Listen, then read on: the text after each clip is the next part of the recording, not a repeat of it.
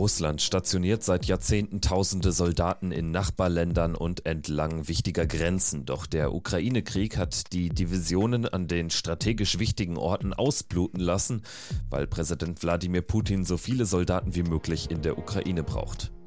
Darum geht's in dieser Folge von Wieder was gelernt. Das ist der NTV Podcast. Sie können den Podcast hören auf sämtlichen Podcast-Plattformen, zum Beispiel bei RTL Plus, bei Spotify und natürlich bei ntv.de sowie in der NTV-App. Vielen Dank fürs Einschalten. Abonnieren Sie den Podcast gerne, dann verpassen Sie keine Folge.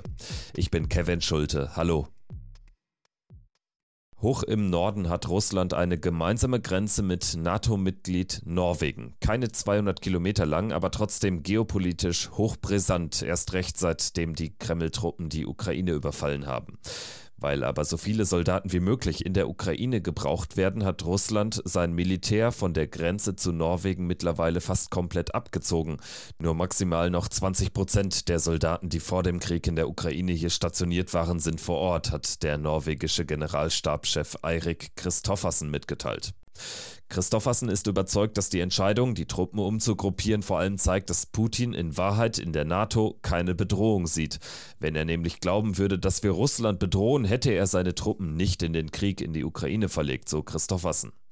Dasselbe gelte auch für die 1300 Kilometer lange Grenze zu Finnland, fügte Admiral Rob Bauer hinzu, der Vorsitzende des NATO-Militärausschusses. Russland weiß, dass die NATO keine Bedrohung darstellt, weil wir eben nicht die Absicht haben, sie anzugreifen. Ansonsten hätten sie auf den NATO-Beitritt von Finnland ganz anders reagiert.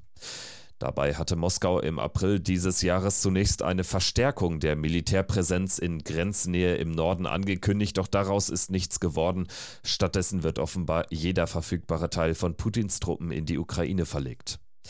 Das gilt auch für die Militäreinheiten in Kaliningrad. Die Oblast liegt eingekesselt zwischen Polen, Litauen und Belarus an der Ostsee. Seit Jahrzehnten ist die russische Exklave ein wichtiger militärischer Außenposten Moskaus. Mittlerweile hat Russland seine Truppenstärke aber auch hier deutlich verkleinert. Grund ist der Soldatenmangel an der Front in der Ukraine.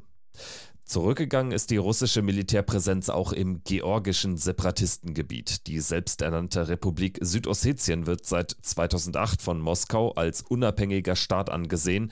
Im Zuge dessen hat Russland Soldaten in der von Georgien abtrünnigen Region stationiert. Aus Georgien wird inzwischen jedoch berichtet, dass kaum noch Militär präsent sei. Das gilt auch für die zweite abtrünnige Region auf dem Staatsgebiet von Georgien. In Abchasien hat Russland seit dem Georgienkrieg im Jahr 2008 eigentlich etwa 1300 Soldaten stationiert. Doch auch in dieser Separatistenregion scheinen die russischen Streitkräfte ihr Kontingent verkleinert zu haben, wie eine EU-Beobachtermission in Georgien im August vermeldete. Auch viel Militärgerät sei herausbewegt worden aus Abchasien. Ein Sonderfall ist dagegen Belarus. Im landestreuen Putin-Verbündeten Alexander Lukaschenko war die Zahl der Kreml-Truppen laut ukrainischen Angaben zuletzt ebenfalls zurückgegangen. Im Sommer hatte Kiew mitgeteilt, dass fast alle russischen Truppen aus Belarus abgezogen worden seien. Mitte August trafen jedoch wieder einige hundert Soldaten im Nachbarland ein, um im September an einer großen Militärübung der Organisation des Vertrags über kollektive Sicherheit teilzunehmen, das so etwas wie die NATO der Post-Sowjetstaaten. Laut Oppositionsmedien in Belarus halten sich unabhängig davon etwa 2000 russische Soldaten an vier Militärstützpunkten im Land auf. Doch Anfang dieses Monats verkündete dann Verteidigungsminister Sergei Shoigu auf einmal die geplante Großübung in Belarus in diesem Jahr aus ausfallen und die Übungen stattdessen in der Ukraine stattfinden zu lassen. Das britische Verteidigungsministerium hatte diesen Schritt bereits im Vorfeld erwartet, weil den Russen zu wenige Truppen an der Front in der Ukraine zur Verfügung stünden.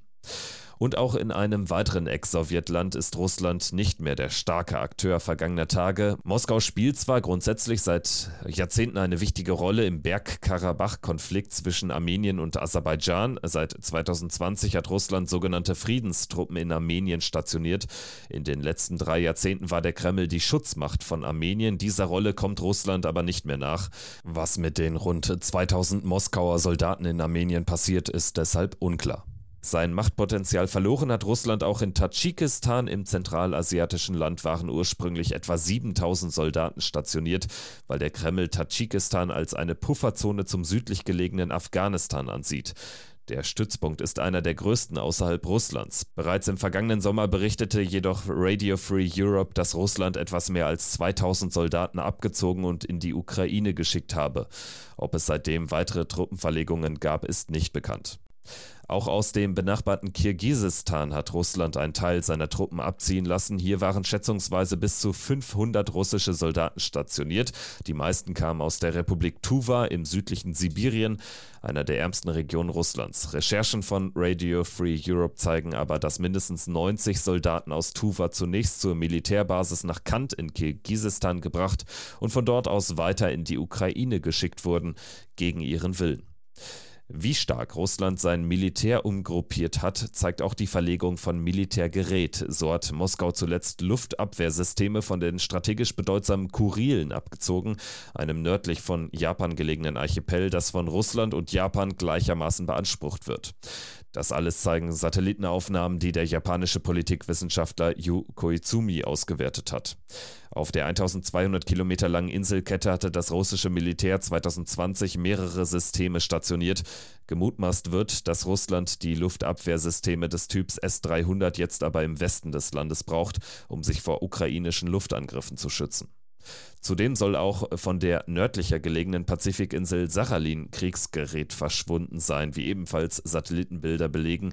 Hier waren bis zuletzt alte Sowjetpanzer und Haubitzen stationiert. Nun sollen sie laut den japanischen Berichten in umgrenzenden Fabriken repariert und instand gesetzt worden sein, höchstwahrscheinlich um die Panzer und Haubitzen ebenfalls in der Ukraine einzusetzen. Das war wieder was gelernt. Danke, dass Sie zugehört haben. Bis zum nächsten Mal. Tschüss.